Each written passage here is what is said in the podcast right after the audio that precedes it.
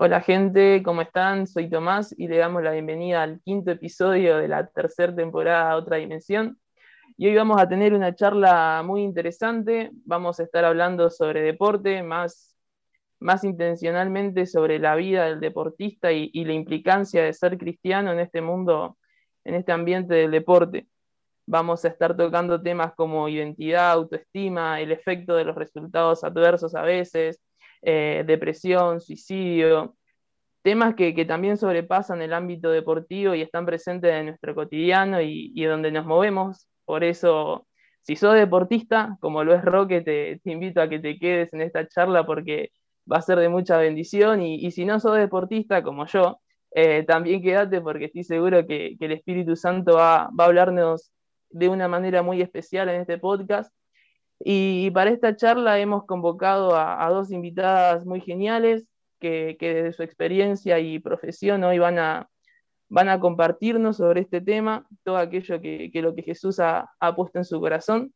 Ellas son Leila Medina Ciar, es estudiante de licenciatura en Kinesiología y Fisiatría, recepcionista de la Iglesia El Salvador de Morón y es patinadora de la selección argentina desde el 2015. ¿Cómo estás, Leila? Hola, ¿cómo están? Un gusto. Muchas gracias por invitarnos. Muchas gracias a vos, Leila, por, toda la predisposición y por haberte sumado.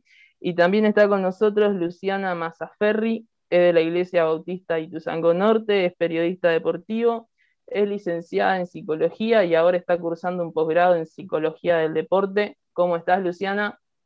Hola, buenas tardes a todos. Un placer, bueno, poder estar compartiendo este tiempo con ustedes. No, no, el placer es totalmente nuestro, Luciana, muchas gracias. Y bueno, ahora arrancamos. Josu. Hola, bueno, soy Josué y para empezar vamos a hablar de un tema que a muchos se le hace complicado y a veces nos genera problemas, que es la identidad. Eh, por ello, Leila, quería preguntarte, ¿por qué es importante saber quién soy y qué es lo que me define? Bueno, eh, quería comenzar primero eh, leyendo un versículo que está en el Salmo 139, del 13 al 17, em, que dice, tú creaste mis entrañas, me formaste en el vientre de mi madre, te alabo porque soy una creación admirable, tus obras son maravillosas y esto lo sé muy bien. Mis huesos no te fueron desconocidos cuando en lo más recóndito era yo formado, cuando en lo más profundo de la tierra era yo entretejido. Tus ojos vieron mi cuerpo en gestación, todo estaba ya escrito en tu libro, todos mis días estaban diseñando, aunque no existía uno solo de ellos. Y nada, me pongo a pensar de que no somos un accidente, nunca. Eh, por más que quizás hay veces que los padres lo dicen o otras personas te lo dicen, eh, no, en el plan de Dios ya estaba, ya estabas vos pensado, eh, tu hermano, tu mamá, tu papá, todos. Y somos un plan divino que, que tiene su fin, tiene un propósito. Hay, un hay una frase muy conocida que dice que hay dos días importantes en la vida. Yo sinceramente creo que hay otros mucho más importantes quizás también, Em, que dice el día que naces y el día que descubrís por qué naces. Entonces es como que el día que vos em, descubrís el propósito que tenés para, por estar acá en la Tierra, todo cambia, tanto tu mirada hacia lo que estás haciendo y, creo yo que en las decisiones, al momento de tomar decisiones, eso influye un montón. Después eh, también pensaba sobre esta descripción, por ejemplo, que hizo Tomás de nosotras. Em, sí, es lo que soy, porque es lo que hago, pero a mí me, primeramente creo que me define, por ejemplo, ser hija de Dios, eh, ser hija del Rey de Reyes, o sea, hay veces que vos decís, no me merezco esto, bueno, por ejemplo, cuando yo descubrí y, y realmente me sentí amada como soy, digo, no me merezco esto, ya mi mirada a todo cambió. Y después yo digo, eh, sí me define ser patinadora, sí me define la religión que tengo, que soy cristiana, pero en realidad no es que me define, sino que me forma a mí como persona. Y no es una religión lo que afecta, sino es la relación que yo tengo con Dios y eh, la relación que yo tengo y cómo afecta en mi vida diaria. Así que eso creo que, creo que es muy importante. Uno camina distinto cuando ya sabe el por qué está haciendo las cosas. Increíble. Y la próxima decía, ¿cómo puedo mostrar a Dios si se gana o se pierda? Em, bueno, en el momento de los resultados, eh, yo creo que hay dos, bueno, tenemos dos episodios que, son importantes y que es, por ejemplo, cuando nos va mal, entre comillas, y cuando nos va bien, entre comillas. Ahora, ¿qué es el triunfo, no? ¿Qué es lo que me define a mí que gané, que perdí, que me fue bien o que me fue mal? Em, en el deporte quizás eh, tenemos una mala visión de lo que es el triunfo, o sea, el, día de la medalla, ¿no? Es como que, bueno, me dieron la medalla y quedé primera. Y mucho más cuando el deporte es eh, en sus inicios. Yo creo que, bueno, cuando uno se va metiendo en el tema, en el alto rendimiento, bueno, quizás no, quedaste primero, pero decís que, te fue bien porque eh, mejoraste, porque te fue mejor, te sentiste más cómodo entonces, eh, bueno, tenemos esos dos parámetros. Cuando nos va mal, tenemos que tener en cuenta dos cosas, eh, qué hacer y qué no hacer.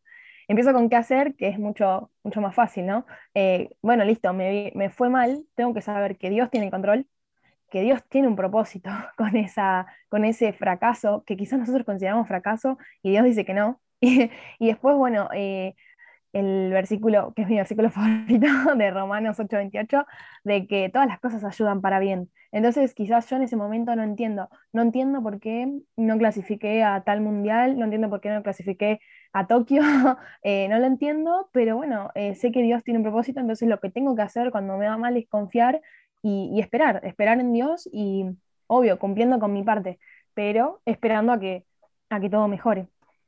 Y bueno, y cuando nos va mal, tenemos que un cartel así grande diciendo, no me voy a preocupar, no voy a tener enojo, no voy a estar ansioso, temor, nada de depresión.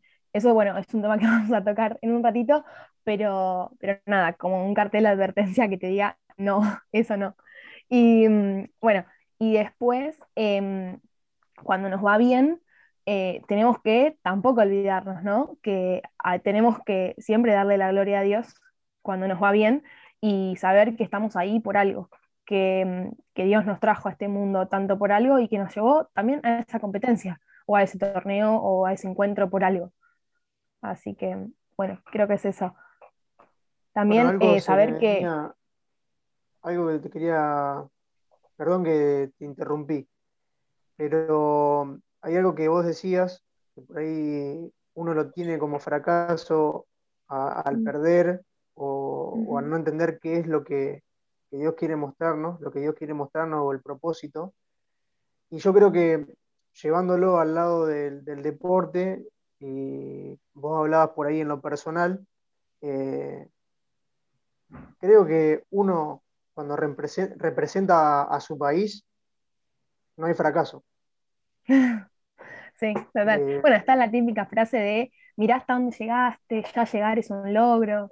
Es, es eh, creo que ya representar al país donde perteneces, eso es todo, digamos, porque bueno, vos no, no llegás como, como algo, sino como alguien, como, como hija de Dios o como hijo de Dios, aquello que, le toca representar al país o le toca estar en una situación de, deporte, obviamente que, es eh, muy valioso y para Dios mucho más.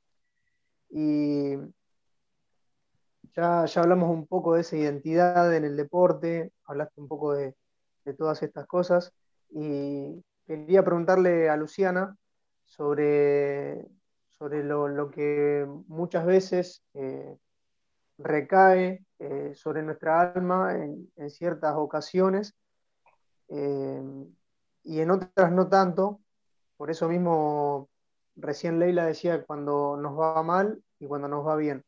Y esto aparece aparentemente cuando nos va mal, que es la depresión. ¿Y de qué hablamos cuando hablamos de depresión? Le quería preguntar a Luciana esto. Bien, algo que, después voy, voy a profundizar más también en, el ámbito deportivo, vamos a ver grandes deportistas que ganaron medallas y que tal vez uno quisiera ser como esos deportistas, incluso padecieron y padecen actualmente depresión. Así que eh, a veces ligamos en que uno puede padecer depresión solo cuando nos va mal y a veces vemos a grandes deportistas que ganaron todo eh, o que tal vez, como antes comentaba Leila, ¿no? lo que aspira un deportista, llegar a, lo más alto, incluso un juego olímpico, y bueno, y muchas veces también se padece depresión, aunque consideremos que la otra persona le está yendo bien, ¿no?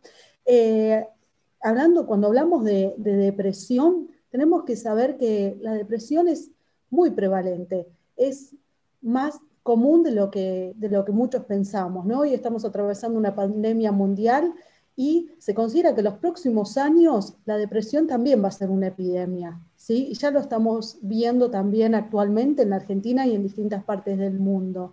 Es la quinta causa de discapacidad y es la principal causa de fallecimiento a partir de llevar a cabo un suicidio.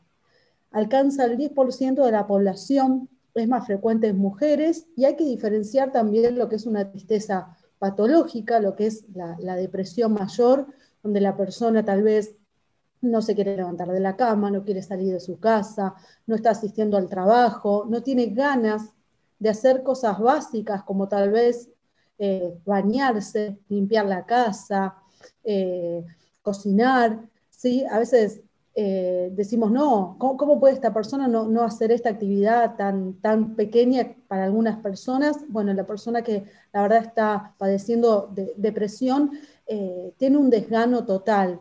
Eh, muchas veces, y la, depresión mayor lleva a eh, intentos y pensamientos de suicidio y el suicidio consumado. Así que hay que tener muchísima, prestar muchísima atención a este tema, que va a ir creciendo año tras año a nivel mundial y, tenemos que estar atentos ¿no? para poder prevenir también que la persona llegue a tomar tomar una drástica decisión como, como el suicidio.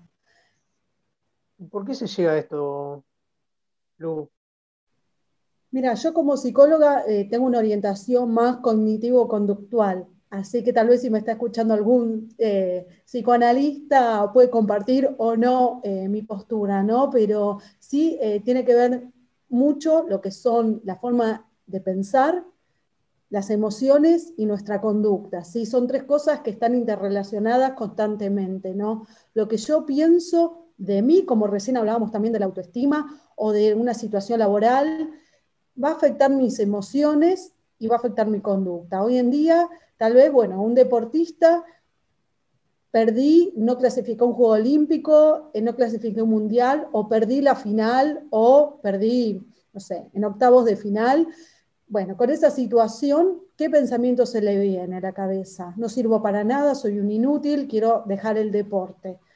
Va a influir en su emoción ese pensamiento. Se va a sentir eh, triste, con angustia, sin ganas de hacer nada y va a repercutir también en la conducta. Quiero dejar todo. No, al otro día tal vez va desganado a entrenar o ni siquiera se presenta eh, a entrenar. Entonces, también tenemos que, saber eh, qué pensamientos le estamos dando lugar a nuestra mente, ¿sí? Para, para no llegar a, una depresión, digamos, ¿no?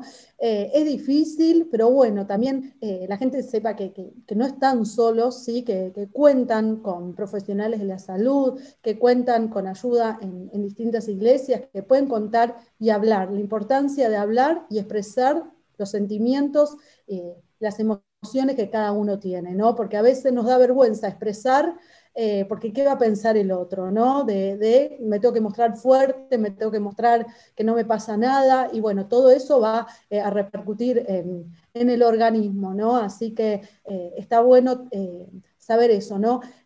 Y, diferenciar que a veces uno puede estar triste por un duelo, porque perdió un trabajo, perdió un familiar, porque no se una competencia, pero esa tristeza, bueno, tiene que ser momentánea, ¿no? Ya cuando la tristeza es duradera de, muchos meses, semanas, ya, bueno, ya eh, es, para tener en cuenta y, salir a buscar ayuda.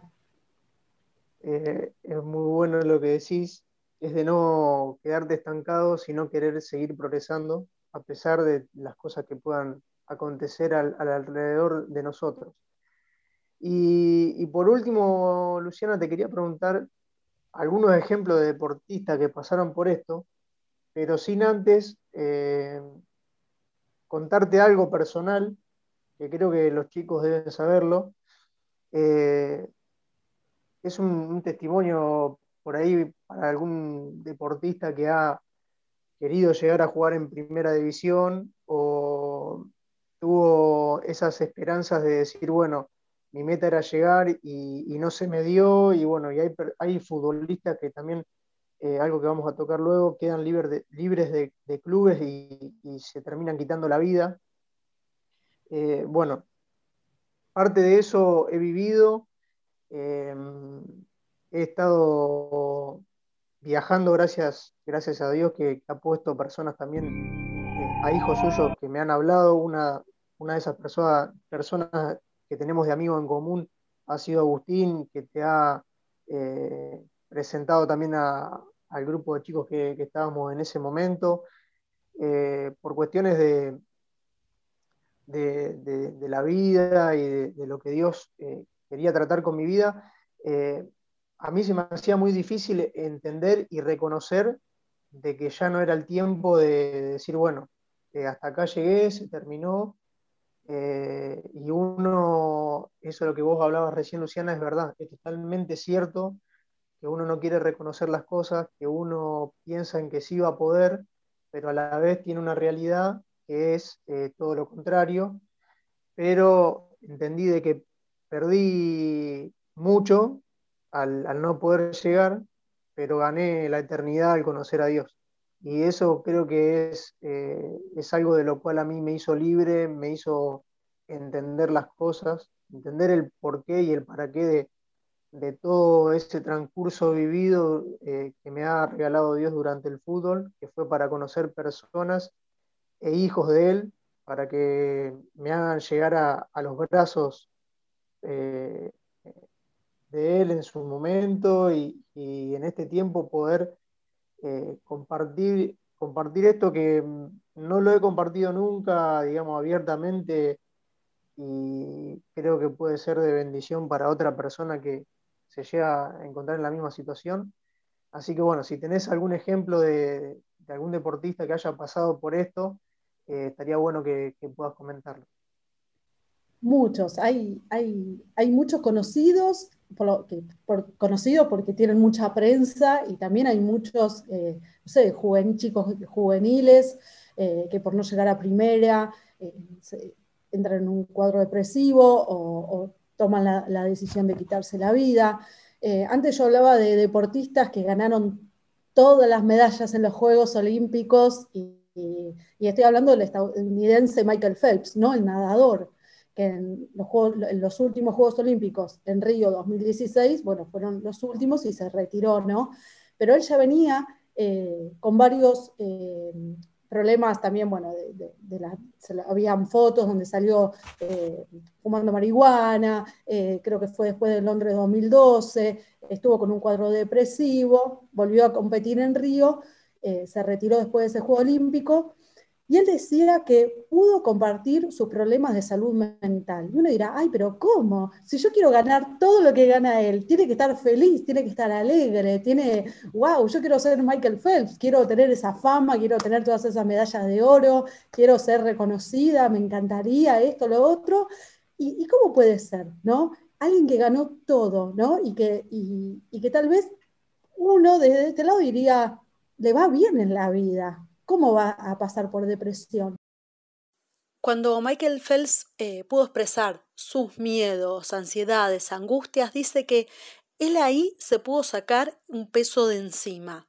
Y cuán importante es cuando podemos expresar, poder hablar lo que sentimos, lo que nos pasa, lo que nos angustia, lo que nos pone mal, eh, poder eh, decir, ¿no? Eh, sin, sin, esperar que alguien nos juzgue o, piense mal, poder contar lo que nos pasa.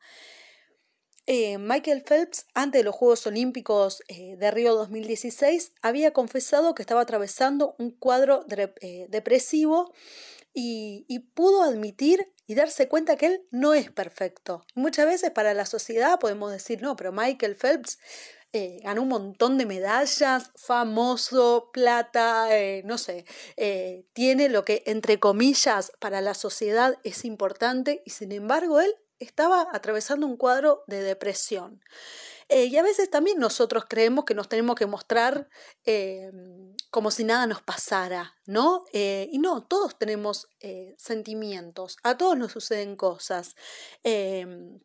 No es que todo el tiempo nos tenemos que estar mostrando fuertes, ¿sí? Tenemos debilidades, tenemos momentos donde estamos tristes, y bueno, poder expresar lo que nos pasa, ¿sí? Así como Michael Phelps pudo sacarse ese peso de encima, está bueno que nosotros también podamos buscar ayuda profesional o con alguien de confianza en el que le podamos contar verdaderamente qué es lo que nos pasa, ¿sí? Sea en el ámbito deportivo, en otro ámbito, poder expresar lo que nos pasa eh, mostrar nuestras fortalezas y nuestras debilidades, ¿sí? que no está mal eh, mostrarnos a veces débiles, ¿sí? Eh, y poder trabajar en esas debilidades para poder salir adelante. Recientemente, ahora en el, en el Roland Garros, la japonesa Osaka también asume que es víctima de depresión. Es la número 2 del ranking ATP superó la primera ronda del Roland Garros, tenía que ir a la ronda de prensa, no fue, fue sancionada con 15 mil dólares de multa y eh, se retiró. Ella dijo que estaba con largos problemas de depresión desde el US Open del 2018, eh, que en París se sintió vulnerable y bueno, decidió retirarse. ¿sí? Es de dos semanas atrás, ¿sí? no, no mucho tiempo pasó de, esto. Y te comparto, hay un sitio deportivo que se llama Argentina Dorada, que en diciembre realizó una encuesta a 480 deportistas de, 69 disciplinas, deportistas argentinos. Cuatro de cada diez dijeron que sufren ansiedad y dos de cada dos, eh, dos de cada diez depresión, ¿sí? Cuatro de cada diez ansiedad y dos de cada diez depresión. También hay que estar atentos a, esto. Y el caso más también, eh, un caso argentino, ¿sí? que, fue noticia también a principio de año, fue el suicidio de Santiago Morro García, el jugador, exjugador de Godoy Cruz. Él había dicho también, no somos robots, no estamos hechos de acero, nos pasan cosas. ¿Alguien alguna vez escuchó qué era lo que a él le estaba pasando? Él había pensado dejar el fútbol, él había dicho que le estaba pasando mal. El hermano había visto que él no, prendía, no quería prender la luz de la casa, que quería dejar el fútbol, que no tenía ganas de hacer nada. Y a los 30 años de edad decidió eh, tomar esta drástica decisión, ¿no? Sabiendo que, el suicidio nunca va a ser eh, la solución de, nada, ¿no? Deja una herida eh, abierta a todos los, los allegados a, a esa persona. Wow. La verdad que sin palabras. Recién me ponía a hacer cuentas, cosa que no me sale muy bien, pero de, de 20 personas que, bueno, con depresión y con ansiedad, que nombraste 10 y 10, eh, la sumatoria en total eran 8. Eh, de 20 es casi la mitad, es una locura, es un, montón. Eh, pensar eso es como, bueno, sí, eh, debemos estar atentos, prestar un poco más de, atención. y también por ahí las personas no, no, lo manifiestan con palabras, pero su vida sí. Mm. Su vida puede estar diferente y es donde por ahí tenemos que prestar eh, nuestro oído, nuestro tiempo. No prestarlo, sino darlo, más que nada. Sí. Eh, pero bueno, gracias, gracias por lo que, lo que han compartido. Eh, bueno, quiero agregar a esto que dijo Lu, de, bueno, como dijo ella, y también como dijiste vos, Roque, de estar atentos a los demás y que también seamos empáticos y que no los juzguemos, porque quizás la persona no, no se abre con nosotros porque no sabe cómo lo vamos a tomar. Entonces nosotros tenemos que generar en la persona eh, la confianza en el vínculo para que ellos puedan abrirse con nosotros y que quizás también tienen que ver que nosotros algo tenemos de distinto. Entonces, eh, quizás con eso podemos eh, entrar y, y hablar. Y bueno, a pesar de que Lu los ejemplos que dio fueron sobre gente que, entre comillas, lo tenía todo y le iba bien en el deporte, también saber que cuando nos va mal em, es por algo. Y nada, hay una frase que también dice que Dios quiere que hagas de tu vida, de tu herida curada, un don para el servicio. O también, como dicen, de las, creo que dice, de, de los peores momentos salen los mejores ministerios o algo así. Entonces, em, que quizás lo que vos estás pasando en un futuro, cuando ya estés bien, cuando te abras al, cuando abras tu corazón para que Dios lo sane, lo puedes usar para bendecir a otros. Qué hermoso lo que decía Leila, la verdad que son eh, frases que nos llegan mucho Tal vez en este caso lo estamos viendo desde el lado de lo deportivo, pero también cada uno desde sus experiencias o cuando se, uno se plantea hacer cosas y los resultados no son lo esperado. Recién escuchábamos a Luciana que nos compartía de distintas personas que tal vez eh, puede que se hayan propuesto y tal vez fueron los resultados que esperaron, pero eh, de alguna manera acarrea una consecuencia. En este caso, te tenemos eh, a vos, Leila, como, deportista para que nos cuentes en primera persona si viviste alguna experiencia eh, a lo largo de, estos años eh, en los distintos competencias, torneos que has desarrollado, tal vez te propusiste algo y los resultados no fueron los esperados. Algo que nos puedas compartir para poder entender un poquitito más cómo se vive esta situación. Sí, em, bueno, en realidad esta experiencia que voy a contar, eh, sí el resultado fue bueno, em, pero creo que Dios tuvo un papel importantísimo. Em, fue en el torneo que tuve hace un mes, eh, un poquito más, en Ecuador, en el Panamericano de Patín, que, bueno, yo tengo que realizar dos coreografías, el programa corto y después el programa largo. Y yo en el programa corto fui y patiné como sé, en seco, sin pensar. Em, y después cuando me tocó hacer el largo, estaba, y ahí como que es, como decir la final, em, estaba como demasiado ansiosa, nerviosa, pero más ansiosa. Yo em, suelo ponerme muy, muy así antes de competir y quiero que sea ya. Y en los momentos del entrenamiento, no, nosotros antes de patinar tenemos que hacer una, entrada en calor en la pista y tenemos un cierto tiempo muy cortito para hacerlo. Em, y no me ha ido muy bien. Entonces eh, yo decía, bueno, ¿qué va a ser de mí en los próximos dos minutos? Que, bueno, en realidad en, dos minutos que tengo que hacer eh, la coreografía que comenzaba y bueno, son cuatro minutos veinte que, que, estoy patinando y estoy yo sola dentro de la pista. Y yo, si bien em, trabajé un montón para esto y tengo todo un equipo detrás, en el momento soy yo y yo soy la que decide si salto, si no salto, si lo hago o no lo hago, o cómo lo voy a hacer, o cómo voy a posicionarme en el aire o en el momento de girar. Y bueno, y en consecuencia de todo eso, eh, va a venir el puesto. Eh, que si bien yo en ese momento ya decía, la competencia ya está ganada, porque yo lo disfruté un montón, eh, antes de competir, oré y dije, eh, Dios, para algo me trajiste acá. o sea, eh, no sé si es para quedar primera o para quedar última, si bien venía bien en el ranking, em, pero quizás no es para mostrar una coreografía completa y hacer todo como yo lo sé hacer, o quizás también, o quizás es sí haciendo eso y también pudiendo darte la gloria a vos. Y nada, como que con eso salía a patinar mucho más tranquila, diciendo, bueno, si me caigo es por algo, es porque Dios tiene un propósito. Obvio, yo voy a poner todo de mí y voy a hacer y tratar de que todo me salga como lo estuve entrenando.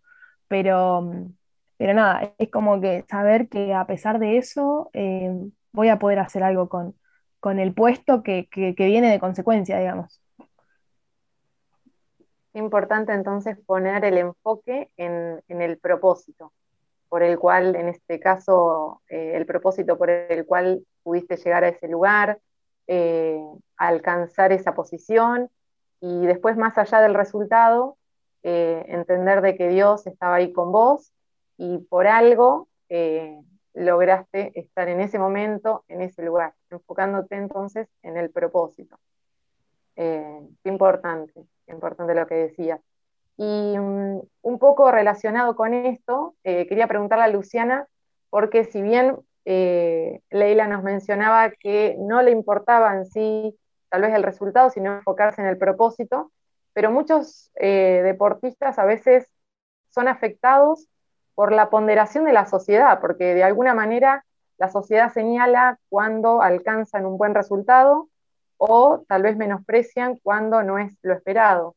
de qué manera podemos ayudar eh, o estar alertas para no dañar, eh, si somos conscientes, tratar de no hacerlo, y si han sido heridos por otras personas, de qué manera poder un poco acompañar, respaldar ese momento. Argentina es un país, creo, muy exitista, ¿no? Eh, si no, especialmente en el fútbol, ¿no? Un segundo puesto de la selección es un fracaso total. así se piensa, ¿no? Eh, y creo que, todo lo que venimos hablando se, relaciona, ¿no? Eh, el deportista primeramente tiene que estar seguro de quién es él. Todos, ¿no? Tenemos que estar seguros de quiénes somos para que un resultado la circunstancia la vida no, no, determinen nuestra identidad, no, no nos termine afectando. Eh, sino que podemos salir más fortalecidos de las circunstancias adversas. Eh, en el caso de un deportista, digo, el fútbol es muy exitista y después uno puede ver en el vóley, eh, en el básquet argentino, los, técnicos siempre hacen hincapié también en que de las derrotas se aprenden y, creo que también un buen entrenador tiene que ser un buen líder y, saber que se aprende en todo momento, no intentar dar lo mejor, ¿no? pero eh, que, la importancia no esté únicamente en el ganar. Eh, en el, uno tiene que dar lo mejor, ¿no? En, todo, en, el estudio, en el trabajo, o sea, buscar la excelencia de dar lo mejor en todo, ¿no? En el deporte también. Pero a veces, bueno, los resultados no, llegan y, eso no, nada, habrá que aprender y habrá que valorar también ese error para saber qué mejorar para, la próxima. Y, y no hacerle caso como periodista que soy, le digo a la gente, no hagan caso tampoco los títulos de los periodistas, porque influye mucho. A veces el deportista perdió, eh, dio lo mejor, no se le dio el resultado, y de pronto agarra un diario y se encuentra... Eh, la selección fracasó, ¿no? Y, palabras que la verdad eh, también afectan al deportista. ¿no? Un segundo puesto o, no sé, un, diploma olímpico no, son un fracaso, ¿no? Eh, a veces, bueno, es hasta donde pudo llegar ese deportista, dar lo mejor. Eh, y bueno, tener en claro nuestra identidad, buscar la, excelencia, y creo que los resultados van a ir llegando solo, ¿no? Pero no enfocarme en que si no gané, soy un fracaso, soy lo peor. no, aprender a valorar también los errores, sacar lo positivo, y, todo se va a ir, eh, todo lo que venimos hablando, ¿no? Se, va relacionando, ¿no? Y, que nuestra identidad tiene que estar primeramente en, Dios y el resto de las cosas van, van llegando solo. En base a eso que decís, Luciana, em, me acordaba de una frase que había escuchado en una prédica de Itiel Arroyo, que dice, si vives para la aprobación de, los de las demás personas, morirás por su rechazo. Entonces, si nos enfocamos solamente en querer agradar, en, estar pendiente de lo que puedan decir de uno, eh, creo que ante la mínima eh, situación negativa que puedan mencionarnos, es ahí donde vamos a empezar a caer y a caer y a caer.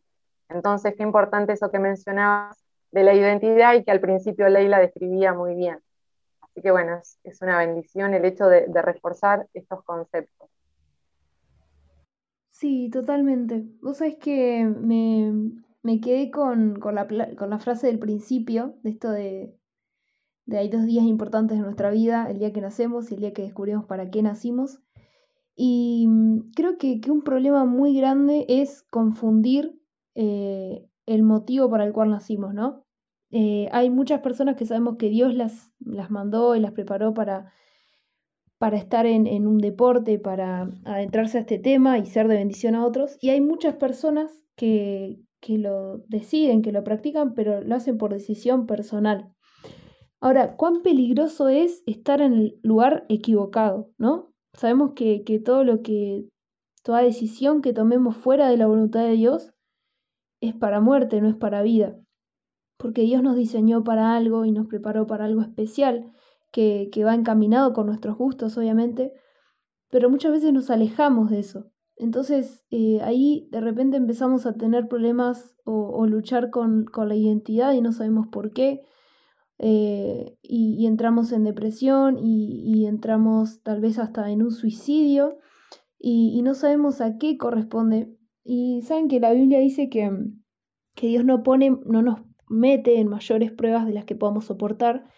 Y, muchas personas, muchas veces no, no, podemos soportar las pruebas porque Dios no nos mandó ahí.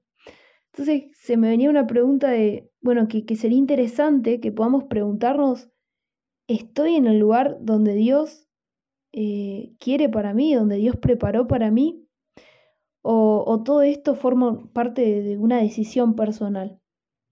Y ahora, para seguir con la parte esta del suicidio que lo mencionaba recién, eh, la primera pregunta sería, eh, ¿qué mitos existen acerca del suicidio? No sé, ¿qué, qué pensás, Luciana? Hay muchos mitos y a veces Em, estos mitos lo que impiden es que se pueda prevenir el suicidio, ¿no? Eh, entonces está bueno saber que, son mitos, que no son verdades, eh, para tenerlos en cuenta y estar atentos para poder ayudar y, prevenir, ¿no? Muchas veces decimos que el que dice no lo hace, ¿no? El que dice que se va a suicidar no lo va a hacer. Todo lo contrario, si lo dice. A veces no es, ah, ¿sabes qué? Me voy a suicidar. ¿no? A veces es, eh, ya no quiero vivir más, no tiene sentido la vida. Bueno, estar atentos a frases. A veces empieza a desprenderse de, sus objetos, a vender el perro, a vender eh, las cosas de la casa, a, escribir alguna carta. Estar atento a, eso, ¿no? Que si, si lo dice eh, explícitamente o lo dice con otras frases, ya es un llamado de atención. El que se quiere matar no lo dice, y si lo va a decir, a veces es como, bueno, no, no, no lo va a decir. El que se quiere suicidar no lo va a decir. Y si lo dijo, es porque entonces no lo va a hacer. Bueno, eso es mentira, ¿sí? A veces, digo, lo dice verbalmente y a veces tiene actitudes como lo empezás a notar que ya no quiere salir de, su habitación, eh, no está yendo a trabajar, ya no está compartiendo el tiempo que compartía con sus amigos. Bueno, a ver, son llamados de atención, algo le está pasando a esta persona. Si de verdad, por, otro mito es, dice, si de verdad se hubiera querido matar, se hubiera asegurado de hacerlo con, un método infalible, ¿no? A veces, eh, la otra vez mostraban eh, el caso de, la estación Liniers, acá en, Capital también, de un chico que, se quiso tirar abajo del tren y, el motorman pudo frenar el tren a tiempo. Y el chico golpeaba ¿no?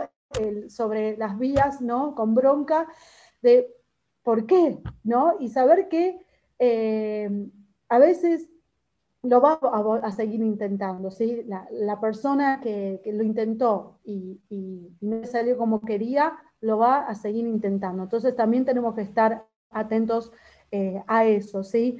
Eh, también, eh, por ejemplo, que, todo el que se suicida es un enfermo mental, eso es un mito, o que todo el que se suicida está deprimido, ¿sí? No siempre la depresión va a llevar un suicidio, un suicidio, ¿sí? Pero hay que estar atentos porque puede desencadenar en eso, ¿sí? Eh, también a veces el hablar del suicidio parece que estamos como incentivando a que se haga. No, ¿sí? se habla para prevenir. Hay muchos temas tabú que hay que hablarlos, no solo de suicidio, hay muchos temas que hay que hablarlos que a veces no se hablan porque se cree que se fomenta a, hacer determinada cosa y no, y es para prevenir. ¿sí? Eh, solo los psiquiatras pueden prevenir el suicidio, es un mito, ¿sí? También nosotros tenemos que estar atentos y como antes decía Leila, ser empáticos, ponernos en el lugar de la otra persona. No le podemos decir, dale, ¿cómo vas a estar todo el tiempo tirado a la cama? Eh, ¿Estás loco vos? No, esa persona está pasando por una situación que lo está llevando a sentirse así y sin querer salir de, su habitación. Hay que respetarlo, ponernos en su lugar y escuchar. ¿sí? Eh, como siempre decimos, Dios nos dio una boca y dos orejas para escuchar más y hablar menos. ¿sí? Escuchar lo que le pasa a la otra persona sin juzgar, ¿sí? Eh, que no me parezca horroroso a mí lo que le pasa a la otra persona. Es lo que le pasa a esa persona y hay que respetarla, ¿sí? Eh, también, bueno, esto que veníamos diciendo, ¿no? que una persona que se va a suicidar no emite señales de, lo que, de que lo va a hacer. Y sí, hay muchas señales y tenemos que estar atentos. Santiago Morro García como decíamos antes, ¿sí? no quería salir de la habitación, no tenía ganas de prender la luz de la casa, no quería jugar al fútbol, algo que le apasionaba ya no le apasionaba, eso que le gustaba hacer, ya no sienten placer en eso que, siempre hacían cotidianamente. Eh, el suicida desea morir, no, no, es un mito, ¿sí? Es un mito. O que solo los viejos se suicidan, o solo los niños o adolescentes se suicidan. Eh, y si se reta un suicida, no lo va a realizar. No, ¿sí? Eh, no los tenemos que retar. No, vos estás loco, ¿cómo vas a hacer eso? ¿Sí? Es escuchar, ser empáticos, ponernos ¿sí? Eh, en, el lugar de, la otra persona. Sí, totalmente, totalmente. ¿Y, cuáles pensás que son los factores de riesgo de todo esto? Tenemos que estar atentos, ¿no? A veces eh, también está bueno en el deporte específicamente saber si el deportista realmente está practicando el deporte que quiere, que le gusta, o está realizando el deporte que sus padres lo obligaron o lo llevaron a hacer desde pequeño, ¿no?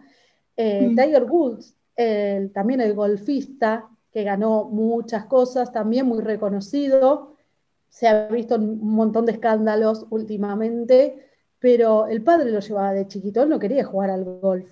¿sí? Y así como él, hay muchos, y uno puede decir, güey, pero pará, ganó todo, súper reconocido, otro, ¿no? Quisiéramos ser Tiger Woods y tener todo lo que él tiene, ¿no?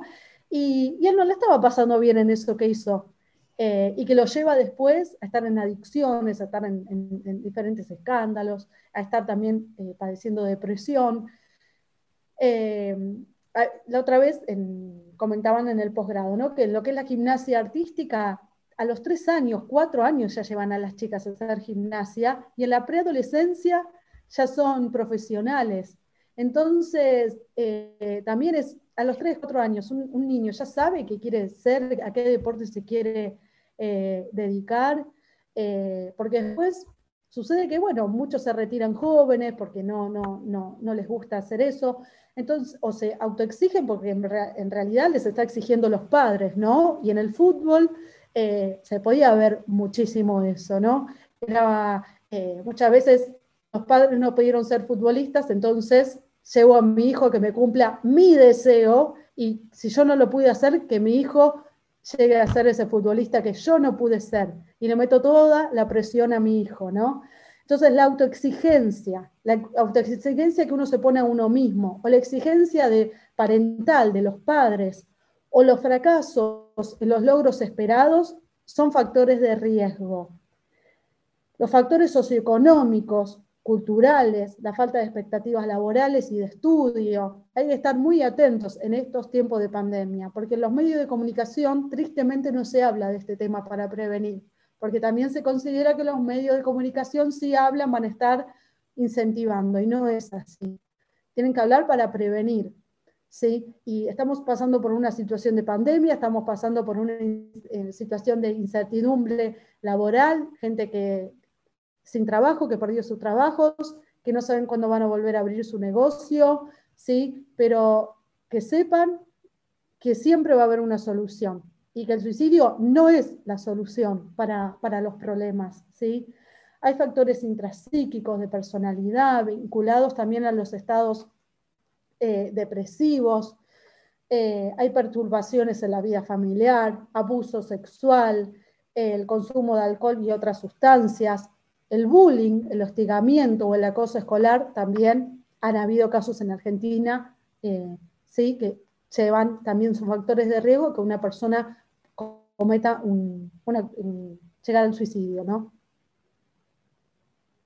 Sí, sí, totalmente. La verdad que es un tema tan, tan complejo y muchas veces está enraizado en alguna mentira que nos creímos, ¿no? Tal vez no sirvo, no valgo, no soy lo suficiente. Y, y toda esa presión nos hace ver al suicidio como la única salida, la única puerta de escape. Pero sabemos que Jesús es esa puerta, esa salida. Y mm, el otro día estaba en, la prédica de, mi iglesia y el pastor decía, eh, muchas veces parece que, no nos alcanzara la fe para orar eh, por un problema de salud mental, Por ahí sí, si me, duele la rodilla, vení que oramos. Eh, tengo problemas en mi casa, vení que oramos. Pero estoy con pensamientos de suicidio o tengo problemas psiquiátricos y hasta ahí se nos limitó la fe. Y, eso es, una contradicción terrible porque pareciera que, no, no, supiéramos el Dios que tenemos, ¿no? Que no conociéramos del Dios que estamos hablando. Así que creo que, eso es una mentira para derribar también. Poder eh, romper esa, esa muralla que nosotros mismos nos ponemos y, y animarnos a orar por estas situaciones tan reales que afectan la vida de, los cristianos y los no cristianos hoy en día. Le iba a preguntar si habían pasado alguna situación, digamos, con algún compañero o compañera que hayan tenido de trabajo, eh, que haya pasado por algún estado depresivo o ganas de, de quitarse la vida, o esas cosas como para que puedan contar a la gente que sí es real, que sí puede suceder y más aún en un entorno cercano o, no tan conocido como es un compañero de trabajo o, un familiar también puede ser. Por mi parte, no tuve em, alguien cercano que se haya querido quitar la vida, pero sí em, que quizás, em, no una depresión con nombre, pero que sí no le, no le ven sentido a la vida o no tienen ganas o ya están cansados y, y bueno, sale de la base de la que venimos hablando, que es la identidad, ¿no? Entonces es como, como que yo decía, es mi momento para hablar, tengo que hacer algo. Em, y nada, en ese momento yo sentí la carga y, bueno, tuve que, tuve que hablar.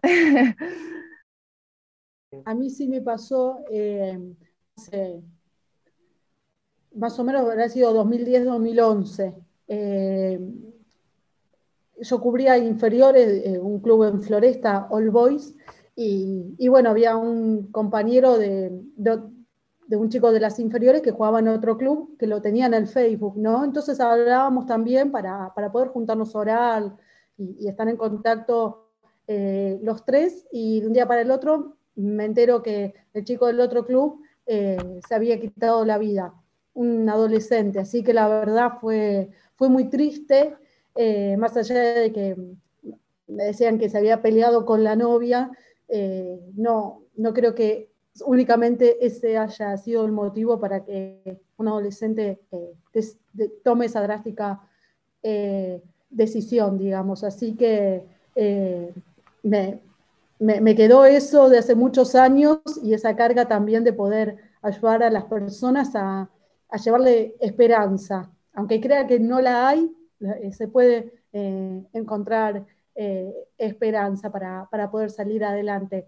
Y, así como están los factores de, riesgo, están lo que son los factores protectores, lo que puede ayudar a la persona, ¿no? Y, está bueno esto de poder tener una buena eh, relación, si se puede, apoyo familiar, buenísimo, pero tal vez tenemos una familia disfuncional, una familia que no está presente, bueno, poder buscar eh, tener una buena relación y apoyo, tal vez en una iglesia, con, pastores, con líderes, con buenas amistades, ¿sí? que, nos van a estar eh, apoyando, eh, aceptándonos también, tener confianza en nosotros mismos. Eh, todo se relaciona, ¿no? La autoestima, buscar ayuda, buscar un consejo, lo que veníamos hablando antes también, expresar lo que nos pasa sin miedo y buscar en quién ir a contarle lo que me pasa, no andar divulgándolo por las redes sociales, porque seguramente alguno no me va a entender lo que me pasa y me voy a poner mal, porque me van a decir, no puedes ponerte mal por, por eh, esto. Y para mí, si es, a mí me angustia, bueno, tengo que buscar ayuda en alguien que no me juzgue, en alguien que sea empático, en alguien que me entienda. ¿sí? Y también hay factores eh, religiosos o participar en alguna... Eh, hacer un deporte que nos guste, ¿sí? eso también ayuda eh, a, que la persona también pueda contar con redes, ¿sí? poder contar con apoyo y, bueno, son factores protectores para que la persona también pueda salir adelante. ¿Qué les parece si, si oramos, chicas? Sí, total. Gracias por todas las personas que están escuchando este podcast y quiero pedirte que nos ayudes a estar atentos, Señor, a todas las personas que están pasando por esto, que podamos ser empáticos y que podamos ser de esos factores protectores que nos dijo recién Luchi, que podamos bendecir a los demás con nuestra palabra y nuestro conocimiento. Te pido también por las personas que están pasando por esta situación, que quizás nosotros no conocemos, pero vos sí, Señor, vos sabés lo que pasa a cada persona y te pido que los ayudes y que les demuestres que la mejor decisión no es el suicidio. Te, lo pongo, Señor, en tus manos, en el nombre de Jesús. Amén. Bueno, Leila, muchas gracias por, por esta oración, eh, por aquella, para aquellas personas que están pasando alguna situación y, quieren salir adelante. Y, bueno, antes de, ir cerrando esto, quería preguntarle a Luciana y a Leila. Eh, entendemos que la actividad física eh, no nos conduce a algo negativo o perjudicial, es todo lo contrario. ¿Podrían decirnos ambas qué beneficios nos aporta la actividad física? Porque bueno, el Tommy recién, eh, al principio, cuando comenzaba el podcast, decía, no, que no quiero hacer esta pregunta porque bueno, yo eh, no, no soy de los, de los de los determinados para hacerla, porque bueno, obviamente lo digo porque él, él expresó, digamos, como que él no hacía deporte, eh, cuando las presentó a ustedes, así que bueno, eh, coméntenle un poco a las personas y, bueno, también eh, a mi amigo Tomás, eh, te quiero amigo, y bueno, si le pueden explicar algo como para que él pueda estar informándose. Bueno, em, empiezo si querés. Em, el deporte nos ayuda eh, física y psicológicamente. O sea, físicamente eh, tenemos eh, varios aspectos, como por ejemplo la mejora de la resistencia, el bienestar general, la presión arterial, la densidad ósea, todo el cuerpo, la insulina, hay un montón de cosas que se regulan en el momento de la actividad física. Y después, bueno, mentalmente yo creo que nos ayuda a a formar nuestra, nuestro carácter eh, como, como, personas y como deportistas en este caso, eh, uno va creciendo y no es lo mismo que si creces dentro de un club eh, y si no lo haces cuando compartís con compañeros, cuando te enfrentás a un triunfo o a una derrota deportiva, todo eso te afecta, para bien o para mal, pero está formando tu carácter. Así que eso yo creo que, que es muy importante. Y bueno, ahora Luchi voy a spoilear una parte sobre que igualmente hay momentos en el que el deporte no es salud. Así que te doy pie si querés em, explicarlo. Hay que, eh, muchas gracias, Leila. Hay que diferenciar la actividad física de lo que es el deporte de alto rendimiento, ¿no? Eh, lo que Leila hace, lo que hizo Michael Phelps también, em, es deporte de alto rendimiento, que que es que requiere muchas horas de entrenamiento, con mucha intensidad y con mucha duración de los entrenamientos. Tiene mucho desgaste. Por eso que se dice muchas veces que el deporte de alto rendimiento no es salud, porque después, vemos a Del Potro operado de un montón de lesiones, tenistas que, con tendinitis, eh, deportistas con diferentes lesiones, lo que no significa que el deporte de alto rendimiento no hay que, si uno se quiere dedicar a eso, eh, hay, que, hay que hacerlo, ¿no? Eh, si, es lo que a uno verdaderamente le apasiona y si está dentro también el plan que Dios tiene para nosotros, ¿no? Eh, escuchaba también esto una vez, ¿no? No hay que decirle, Dios, venite y sumate a mis planes, ¿no? No tengo que traer a Dios a mis planes, yo tengo que ir a los planes que Dios tiene para mí, porque esos van a ser los, mejores planes, los que voy a disfrutar, los que voy a hacer con alegría y, y que me van a dar grandes frutos. Eh, ¿sí? Entonces, si el deporte de alto rendimiento es lo que Dios quiere para mí, me dedico a full con eso, ¿no? Y lo diferenciamos de la actividad física, que la actividad física, ya Leila compartió un montón de beneficios y en un momento se puso muy de moda el running y ir a correr en grupo, eh, se formaban los grupos de running, entonces uno ahí podía sociabilizar, podía generar vínculos con otra persona. Volvemos a hablar de todo lo que venimos hablando, ¿no? los factores protectores, de poder tener un grupo de amigos, un grupo, eh, a veces hay gente que se aburre yendo a hacer actividad física solo. Bueno, me busco algún amigo o me sumo a algún grupo de entrenamiento. Y la actividad física es, esto, poder salir a caminar media hora por día a, una plaza, eh, algún lugar que, que tenga cerca, media hora por día ayuda, o ponerme con algún video de YouTube, siempre que sean videos hechos por profesionales, ¿no? no, no cualquiera. Hoy en día cualquiera sube cualquier video. Entonces sepamos que si me voy a poner a hacer actividad física, que lo haga con un profesional, ¿sí? con un preparador físico eh, que haya estudiado para eso, con un profe de educación física que haya estudiado para, para eso, ¿no? Porque eh, nos podemos sumar a, clases por Zoom eh, hoy en día, así que también está bueno que hagamos actividad física tiene un montón de, beneficios y nos ayuda también a cambiar nuestro estado, de ánimo, a bajar los niveles de, ansiedad, de depresión. Eh, yo cuando a mí me gusta mucho hacer natación y la verdad es que a veces he ido triste y después de, nadar ya eh, tenía otro estado eh, de ánimo. Así que hagan actividad física eso los va a ayudar, los va a, hacer que se sientan mejor, a mejorar su autoimagen, a, mejorar su autoestima. Hagan actividad física media hora por día, a, caminar, a trotar. No es necesario tener un gimnasio en la casa, con lo que tenemos, con bidones de agua, podemos usarlos de pesa, con lo que tenemos podemos hacer sentadillas, eh, todo lo que está hoy, estocadas, todo lo que está de moda hoy, las planchas, todo la única plancha que me gusta hacer es la de gimnasia, porque yo planchar cero. Así que hagan actividad física y, eh, ayuda y los motivamos a, que disfruten del deporte que es muy saludable. Muchas gracias, eh, Leila y Luciana, por, todo lo que nos compartieron. De verdad, de verdad tremenda toda, toda la charla, todo lo que hemos recibido, todo lo que hemos aprendido.